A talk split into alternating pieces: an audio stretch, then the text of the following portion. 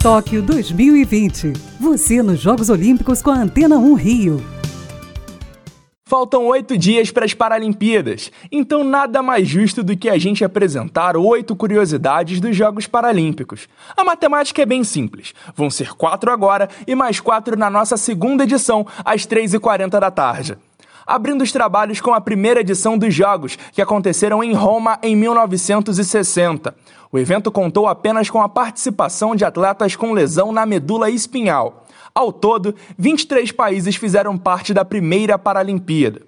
O Brasil só estreou nos Jogos em 1972, na edição de Heidelberg, na Alemanha Ocidental. A nossa delegação contou com 14 atletas, mas não levou medalha. Falando em pódio, a maior medalhista da história das Paralimpíadas é Tisha Zorn. A nadadora norte-americana acumulou 55 medalhas em sete edições disputadas. E para fechar esse bloco, a gente traz as duas modalidades estreantes em Tóquio 2020.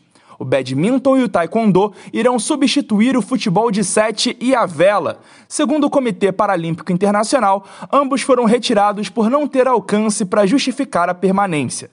É o Boletim Toque 2020 na Antena 1 Rio.